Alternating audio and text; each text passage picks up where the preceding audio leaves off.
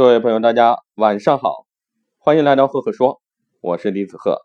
今天晚上给大家分享的管理小故事叫做用户思维。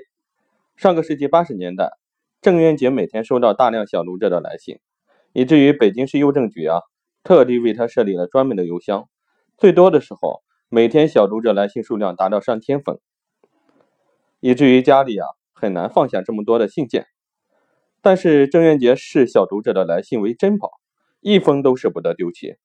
当家里读者来信越来越多的时候，家人说放不下了怎么办？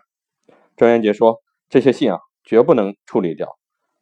一是小读者信任我才给我写真情实感的信，我必须善待；二呢，给我写的信的小读者啊，会有未来的大科学家、大作家、国家的领导人，我珍藏着这些信，将来可以拍卖呀。”于是郑渊洁决定啊，买房子。让小读者给他写的信住。当时北京的房价是每平米一千四百元。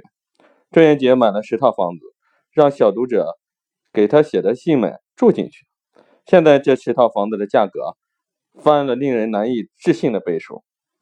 郑渊洁经常说起这件事，说明了一个道理：作为作家，一定要善待读者。以此类推，作为企业家，要善待消费者。郑渊洁认为。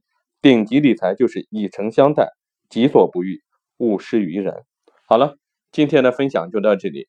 如果你喜欢我的分享呢，欢迎关注赫赫说，也欢迎关注我的微信公众号李子赫木子李木星子赫赫有名的赫。